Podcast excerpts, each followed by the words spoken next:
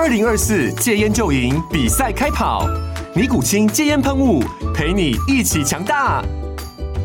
戒烟不容易，单靠意志力戒烟的人，时常无法克服戒断症状而失败。尼古清戒烟喷雾将是你的神队友，简单一喷，药品急速释放，立即缓解七大戒断症状，不限场合提高戒烟成功率。除了尼古清神队友，你还可以寻求专业医疗人员协助，一起迈向戒烟成功之路。尼古清戒烟喷雾，用科学方法戒烟，请咨询全台各大药局及戒烟门诊。本广告由尼古清戒烟喷雾、卫部药书字第零二七八三五号提供。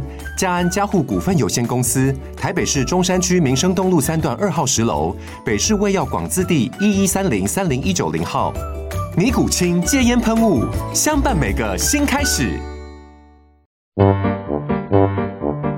天哪，时间不够，事情老是做不完，怎么办？别担心，就让高校人生商学院每周陪你充充电，找到方法不抱怨。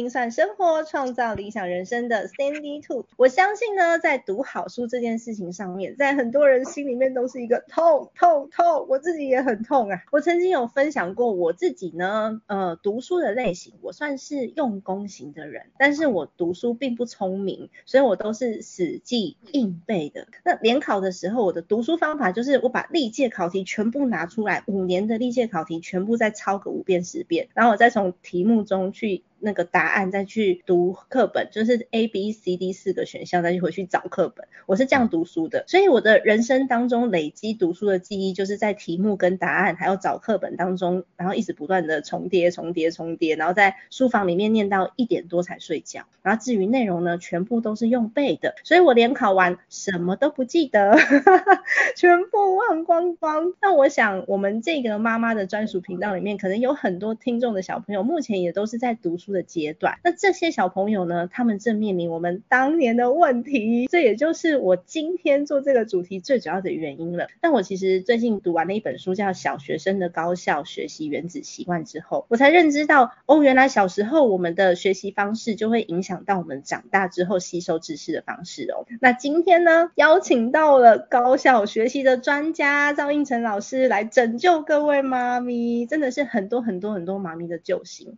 因为老师其实是台大的学霸，像我就是没办法考上台大，所以我就只能跑去美国念书了。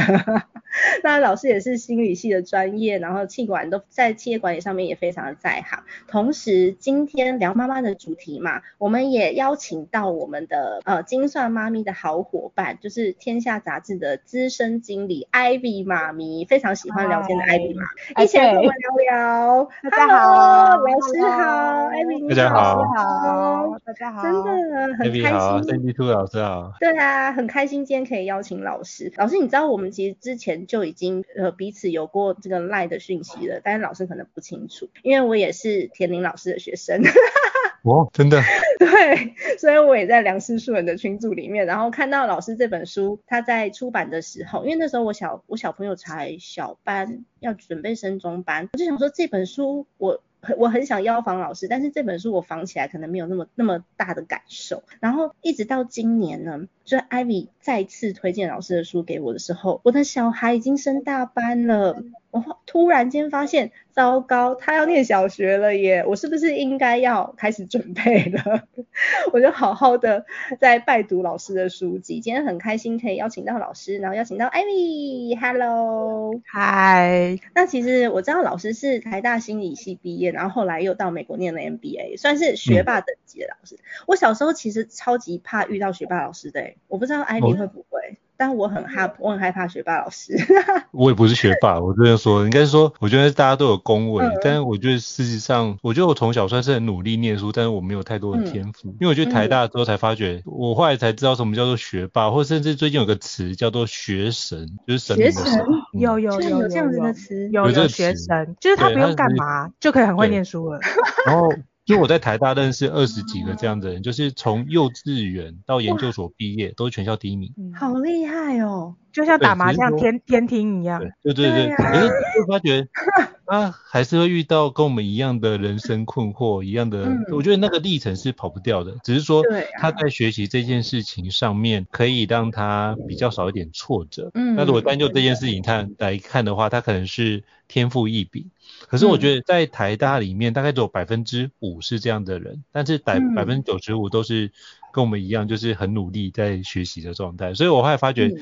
就是我们不用去跟那一群天资聪颖的人去 去比，因为那个比不过，那起跑点又不一样。但是我能不能回到自己身上，是说我能不能比自己再更进步一点？所以我后来发觉，那我可以跟他们学习啊，他们怎么念书这件事情。所以我那时候就是整理的二十几个，从认识这二十几个伙伴这样的状态的时候，我就想说，那我能不能了解？观察他们的一个方式，就是我做一个什么影子学习，就是 shadowing 的状态，就是他做哪件事情，我就把它做记录下来，嗯、看那些方法适不适合我用。那我就因为这样就写了第一本着，就就是拆解考试的技术。对。然后就把它写完之后，哎，都写了大概十八万快二十万字的角度，然后把它 好厉害。然后后来就有家长觉得，哇，这个部分太难，能不能适合我们家小朋友用？比如小朋友还在小学状态，嗯、那我就跟就是我们亲子天下一起联手，把这个内容做更。简化的一个模式，让大家可以更容易上手，所以就出了就是《小学生高效学习原子习惯》这本书的著作，那里面也附了很多学习单，大家可以用更清楚的角度去做展现。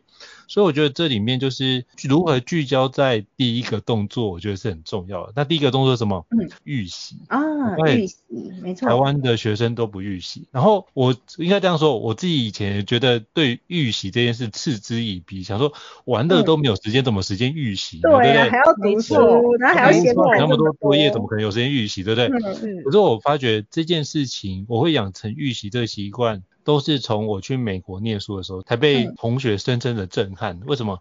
因为在美国的时候，我们是这样，它的分数设计是百分之五十是你考试的分数，对，百分之五十是你课堂的发言跟你的参与度。嗯，那我发觉，如果你知道台湾的念书的方式，我们考试可以考很好，没问题嘛。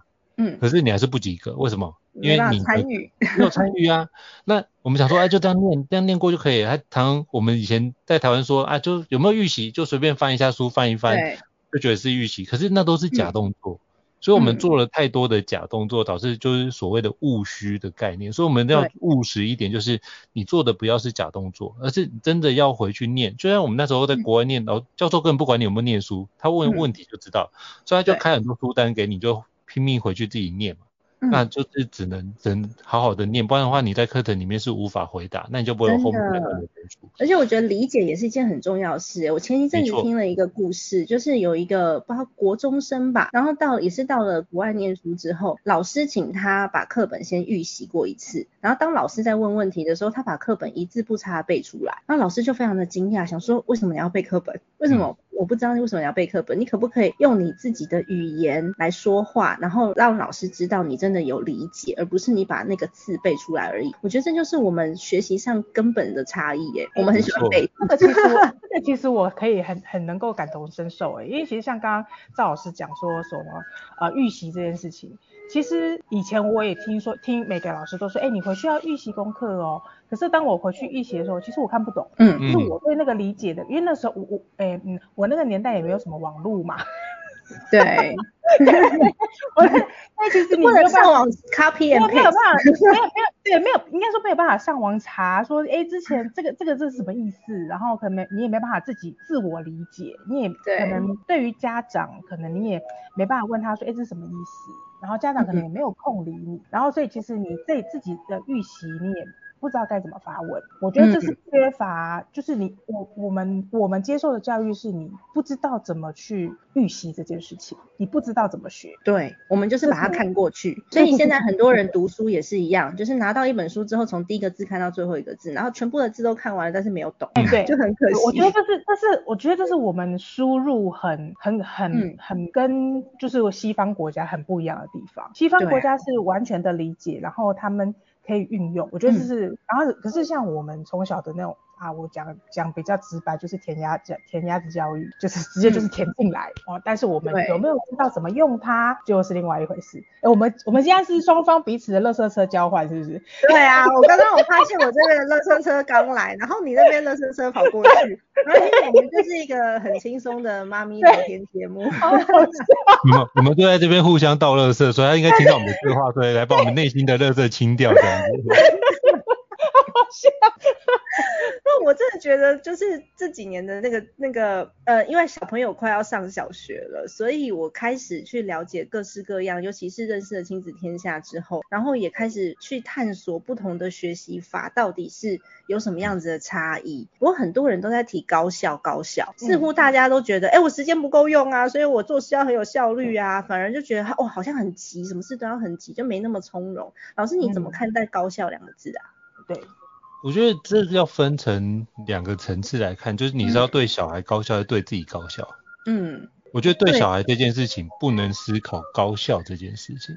是，嗯，为什么呢？为什么？因为你看哦，现在小孩的状态是他没有经历过我们的时间的工作这么多的情况，所以对他来说，高效这件事情没有意义。嗯，嗯，对。所以他需要的是什么？你要思考的高效是他现在做的工作或他做的功课跟他玩乐的时间这件事情。他唯一能思考就这两件事，就是我如果写在功课时间花太多，我就没办法，我就没时间玩了。对，所以他需要思考就这两件事情而已。所以他就要么就是能不能用比较有效率的方式让他工作或者是写作业时间、学习的时间。变短，那他有更多时间可以去做探索。嗯、那那这探索不代表玩乐，所以我觉得可以用探索来取代玩乐，嗯、只是说我们可以用玩乐的方式让他去探索自己的状态。不然的话，其实基本上我之前看过一篇，就是一个报道是说，国外可能是小学是做生活生活环境的探索，而小学可能就是做一些比如说基本的生活起居的养成、习惯养成啊。对。那中学可能就开始做个人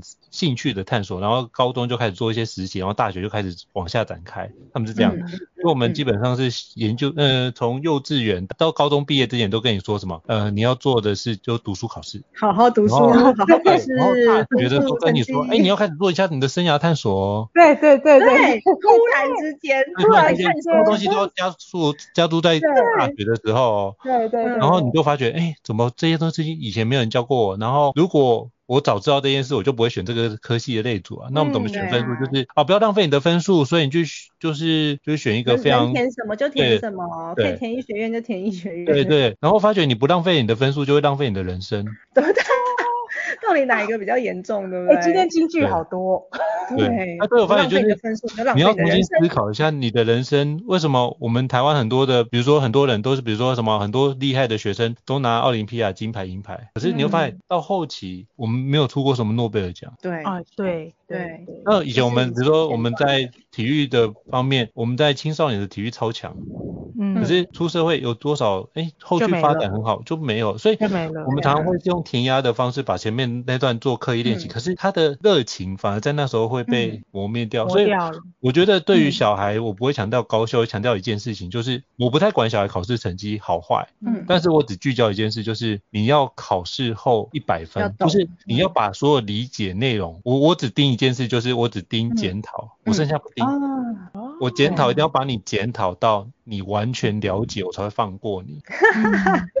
好哦。我不会，就是如果你我如果你是硬背这件事，我自己也当过学生呐、啊，我也这么会考试，我按照你你是硬背的还不是？对，我可以完全去判断这些，我可以有非常多的角度去判断，嗯、所以我只要确认你是完全理解，嗯，但我不会要求你做那种无谓的抄写的动作，因为这件事情我就没有太大意义。嗯、但是你要把基本概念做很清楚理解，那透过练习是为了让你这件事情思考逻辑，就是你的思考是变得像呼吸一样自然。嗯，所以我会尽可能让他思考是能不能把这些东西做到跟呼吸一样自然就好。嗯，但是我不会去聚焦说，嗯、哦，你这次考分数是九十八还是一百？我觉得那两分 OK，人就是人难免会犯错嘛，就是人有失足，马有乱底，吃烧饼闹不掉芝麻的，所以纠结这件事情啊，所以我就应该纠结什么？应该是他有没有考试后绝对会正确？那真的理解，那粗心偶尔，那下次不要犯就好。那我们就要思考的是下一个议题是，我如何避免孩子粗心？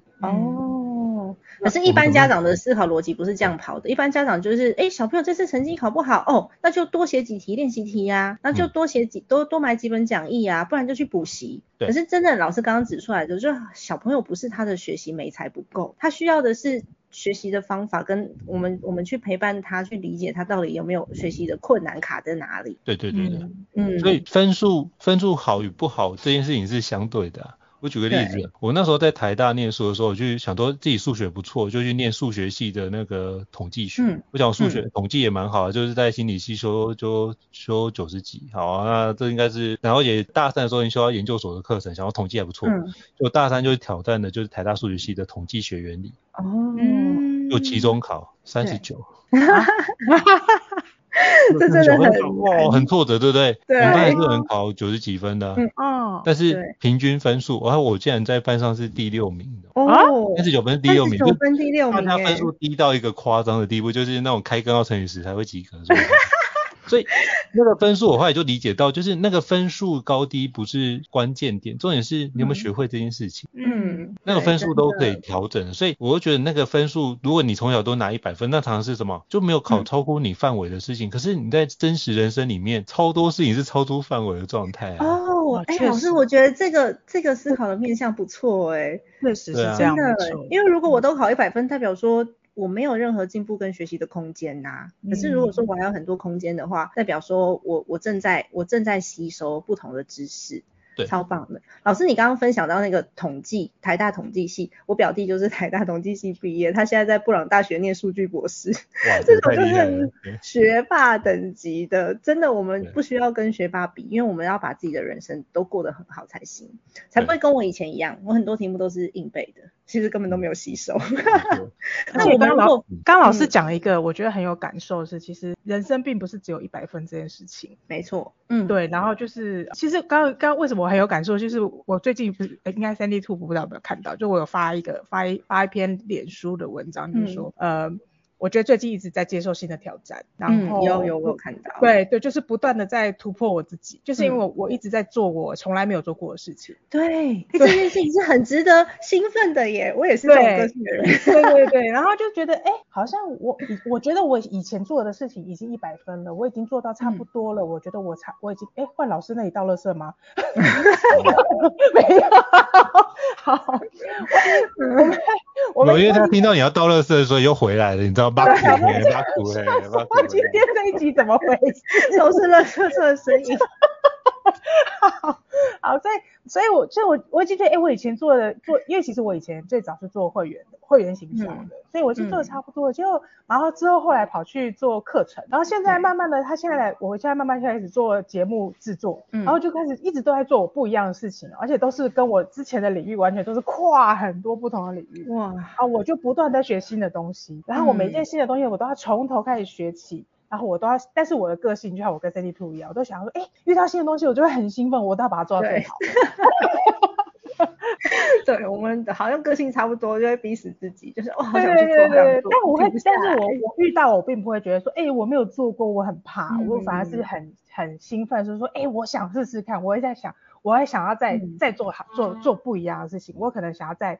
变成一千分，甚至两千分，无限大这样子，嗯、我会会就是人生没有所谓的一百分这件事情。嗯，对，我觉得这是一个很好的概念，不要就是不要把一百分这件事情把人生或小孩给局限了。哎、欸，可是我觉得做任何事情动机都很重要。Ivy，你是有为什么会有这样子的这么样子，就是这么多的 energy，然后你的动机到底是什么？我的动机哦，我只是觉得。嗯呃，多学的都是自己的东西。嗯，我个人啦，因为我我我我其实以前也是会抱怨的，就是觉得说、嗯、啊，怎么我干嘛？这这不是你的事吗？为什么要到我身上来？对对对。对，然后后来我发现自己做比较快，那我不，嗯、但是而且除了自己做比较快之外，我学了就是我的。嗯。对，然后我，嗯、然后虽然我我我学了就是我的之外，就是我搞不好以后我还可以帮别人。哦，哎，我会问这一题是因为老师其实有有讲到就是学习动机的部分，但是我们很难去找到孩子的学习动机耶，我觉得好难帮助孩子去找到他的学习动机哦。我不知道怎么样去引导他，就是告诉他说，哎，你学这个学数学很重要，学英文很重要。然后在我们过去的经验里面，我们都是课本打开，然后说，哎，今天做呃十题数学，然后写两面英文。我们自己过去的经验是这样，可是其实这没有帮助到孩子。嗯，因为他没有学习动机啊。对啊，因为他没有学习动机啊，他还没有学习。就没有这个东西啊。对，那如何？如何？我觉得重点应该是说，你要让他去思考学习动机这件事情。这四个，这思考学习动机这件事，本来对他来说就是一种为难。嗯，因为他没有，因为没有任何的经验可以去。因为他根本不了解什么叫学习动机这四个字。对，没错。所以应该是回过来是说，他做什么事情他会很开心，想要跃跃欲试。那我就用这个部分去连接，嗯、比如说举个例子，好，我们家小朋友喜欢打那个宝可梦卡奥里。嗯，对。该不会是会去排机台的那种？就排机台啊，对啊，都排机台。哇塞！我是给你看一下，我们家也有一本。我们家也厚厚的一本。但是他还没有，他还没有在打机台，他是就是有完成他自己该做的事，他可以换一张宝可梦卡。OK，哦，那我们可以来交换一下，我们家有蛮多五星卡重叠。对对对。那我比如说举个例子，那他小朋友喜欢玩这件事，对不对？好，嗯、那我就跟他说，那你想玩 OK 啊？那你把你自己该做的事情给完成。对，嗯、那怎么样完成？好，我们就用一个游戏卡的点数累积。嗯、我们家的墙面上有个游戏卡，就是点数卡。嗯、你如果在学校就已经把你的作业都完成，我们加一点。嗯哦，如果你这个部分在什么事情再提早完成，然后加一点，有帮忙做家事，而且加一点，我全部把它变成是你可以做出来的行为化。嗯，那至于你的方式，对，用鼓励的方式，那你你点数怎么算？哎，我们会不会有时间带小朋友去玩宝可梦？会。嗯，那如果你有加点，你可以额外去做兑换这件事情。嗯。比如说原先金额，比如说，哎，假设一次玩两局，好，假设两局，假设六十块到一百二十块之间，OK 哈。嗯。那如果你有兑换点数，你可以加码，比如说变 double 的方式。哦。那他就会有一些动力去做嘛。嗯。他会扣点吗？啊？会会，这样会加点就会扣点了。哦，我没有说你会扣他点。我很想知道老师的规则是什么。你是想学起来？你把它定一个规则，就是你要跟他讨论。那讨论完之后，oh. 我们就可以让它变成那个点数多少以上会转换成金额的状态嘛？嗯嗯，所以他就会去思考，那他这件事情要怎么完成这件事情比较划算？嗯、所以很有趣的就是当这样的行为建立，要跟他沟通完，他建立之后，他发觉，哎，他其实可以在学校就已经休息时间，他不一定要下去我楼下玩啊，跟同学聊天，他可以做什么？他可以提早开始先完成一些作业，哎，他对他来说是一种。价值增加他价值的一些内容，嗯、它可以不用一次兑换完啊。哦、那比如说点数你也可以累积啊，那累积到一个比较大的金额，你可以换其他的东西也 OK。嗯。所以我就把汤姆熊的机制直接用在我们家。我真的真的不是小朋友只能用游戏化的方式去让他，你无法去确认他的动机。对。但是你唯一能做的是确认他的行为。我真的很难呢，我连。我连呃，我我我希望我的孩子好好学英文，所以我连英国都带他去了。有 我就是想让让他认识各个不同的朋友这样子。对，像我就带我们家小女儿去过法国跟英国，可是他回来只是那时候他两岁多三岁多，后来就跟我说：“爸爸，我记得你看这高压电塔长得像巴黎铁塔。”对。那你问说他会不会喜欢讲英文？他是不会喜欢讲，因为他在现在台湾的环境就是没有让他可以讲英文。就没有这样子的。对，他回来他念双语，他会不会有可以练习？可以。可是他真的遇到，比如排宝可梦遇到一个，我们排高宝可梦那天遇到一个俄罗斯来台湾做生意，就排到我们后面。他排了，我们排了三十分钟打到，就排到我们之后，他就要关店。嗯。我就想说，哇，后面那个小朋友难得从俄罗斯来，我就跟店员商量说，你可不可以让他再打一局？因为你只是晚十分钟关店，嗯、可是你其他的东西可以先做。因为他们来我才很久，我觉得他们很就聊天的时候知道说他们很辛苦，难得来一趟。嗯、那我说就所以他们就让小朋友在那边玩。那两个小孩在那边对话聊天，哎、嗯，女儿愿意开始讲英文跟他对，我觉得这比较重要。对对对。所以我们如果创造那个环境，让他愿意讲，那比较有意义。嗯、所以我反而不觉得就是说，嗯、就是我反正觉得我们平常受到那个环境对来说比较重要，是更重要的，对，是比较重要。所以如果我愿意讲，代表什么？那代表我自己也对这件事保持开放的状态嘛。对，那他才会就是基本上我又发觉就是。呃，孩子就是父母亲的镜子，就是我们做出什么样的行为，就是孩子就会变成什么样子。嗯、所以，如果我们自己都害怕讲这件事情，嗯、其实孩子也某程度就说啊，既然你都会回绝这件事，那你怎么要求我做这件事？就我们常常就觉得啊，你要好好念书哦。就爸妈躲在 旁边听 Netflix，这不太对啊。对 对，没错。那爸妈在念什么书？只有念一个，就脸书，现在也没在念了、啊。所以。所以，如果我们要求孩子要念书，基本上你就要以身作则啊。就我觉得之前那个教育学家一个叫福禄贝尔讲得很好，就是教育无他，唯爱与典范。你爱他，那你就把自己，就是把典范做好。那这件事情就是。你爱他最好的展现了。嗯，真的。所以我觉得，比如说学习上啊，那如果孩子不学习，那我们就要反过来问一件事，把孩子那两个字换成，就是我们，我们有没有学习？为什么孩子不学习？你应该问的是为什么自己不学习？嗯。那如果问题，我们不要把问题寄放在别人身上，问题大部分都是在自己身上。那我们如果从自己身上找答案，我觉得这或许是另外一个角度可以提供大家。对，这也是我很喜欢这本书的地方，因为我觉得老师书籍里面有很多是给家长跟老师参考的。因为我们往往在阅读这本书的时候，家长的心态就是，哦，我想要改善我孩子的阅读状况。我看了这本书的名称叫做《小学生的高效什么学习的呃原子习惯》啊，我看了这本书，我觉得好适合我的孩子，我就买回去，然后叫他看。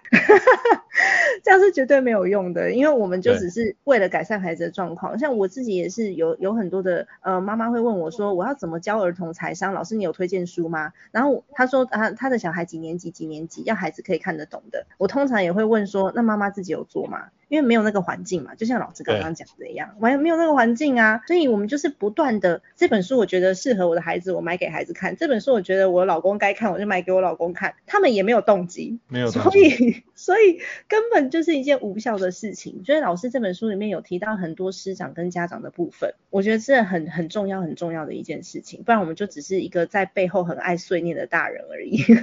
哎、欸，确实哎、欸，这个这个养成我觉得非常重要。不不好意思，我插个嘴哦，因为刚好昨天。昨天我跟有有一个股市投资专家叫梁展成老梁展佳老师在聊天，我觉得刚好讲到讲到这个，刚刚赵老师讲到所谓的你的家长有没有给你一个这样子的环境？那因为这个梁展佳老师他是一个全职的投资人，他没有在做戏，他就是直接就是投资人。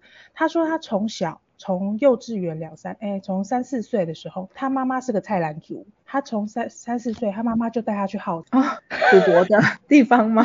那就耗子就是股票的耗子哦哦哦，我知道，以以前是需要去那个证券交易所，去耗子证券交易所，嗯、所以他说他从小就是跟着他妈妈买完菜之后就去耗子，他从小就是跟他妈妈去耗子。嗯、然后呢，他跟我说他十八岁满十八岁成年的第一件事情是去他家对面的证券行开户，嗯、我就是我很惊讶，我说我满十八岁的第一件事情是去考驾照。可 以骑摩托车，我很开心。你是去开 户，我说你真的跟人家十八岁不一样。他说就是因为他从小被养成，觉得大家就是都是在都在我，他都是对对呃股票对证券很有兴趣，因为他全家人都在做这件事情。嗯，对，所以我觉得老师刚刚讲的就是你有没有给你他一个这样环境，让他真的是有一个这样子的养成。我觉得这是很重要的，嗯、没错。所以爸爸妈妈们不要再用处罚的方式来扼杀孩子的学习欲望了，他的欲望只会因为你的处罚越来越低。就算他成绩考得很好，他考完之后他也没有目标了，因为他的目标就是成绩考好，所以他的目标跟他未来的生活是没有相关连接的，跟他想要的。呃，跟他的生涯探索也是没有相关连接的，那个成绩就完全不重要了。因为老师书里面其实也有提到，用原子习惯去移除孩子的学习陋习，就是养成他马上行动。我觉得这种习惯呢，不只是针对读书，针对生活都有非常非常的大的注意。然后书里面结合很多学习法的使用，我觉得太多内容可以讨论了啦。这是一本家长跟老师的使用手册，千万不要买回去就丢给小孩子看哦，没有用哦。对，所以它上面写小学生，但不是小学生看的。对。对，是给小学生的家长看的。如果你是国中生的家长，我觉得一样非常非常的适合。所以家长愿意用一点心，就是把赵老师这本书阅读完之后，运用一些方式，你就先选个一两项好入手的，例如刚刚那个宝可梦卡几点数，我们就一起陪孩子在这个学习的路程去度过他学习的困难。我相信不只是小孩啦，嗯、连我们的生活都可以获得很好的复利效应。那么今天真的很谢谢张一成老师，也谢谢 Ivy 来到精算妈咪的家计部，谢谢老师，谢谢老师，那么下次见。下次见。那书籍购买的链接我一样会放在资讯栏位给大家做参考哦。今天很谢谢两位来到金算妈咪的家计部，家庭理财就是为了让生活无虞。分享这集节目，让更多的朋友透过空中打造属于自己幸福的家。我们下一集再见，拜拜，拜拜，拜拜。高校人生商学院，掌握人生选择权。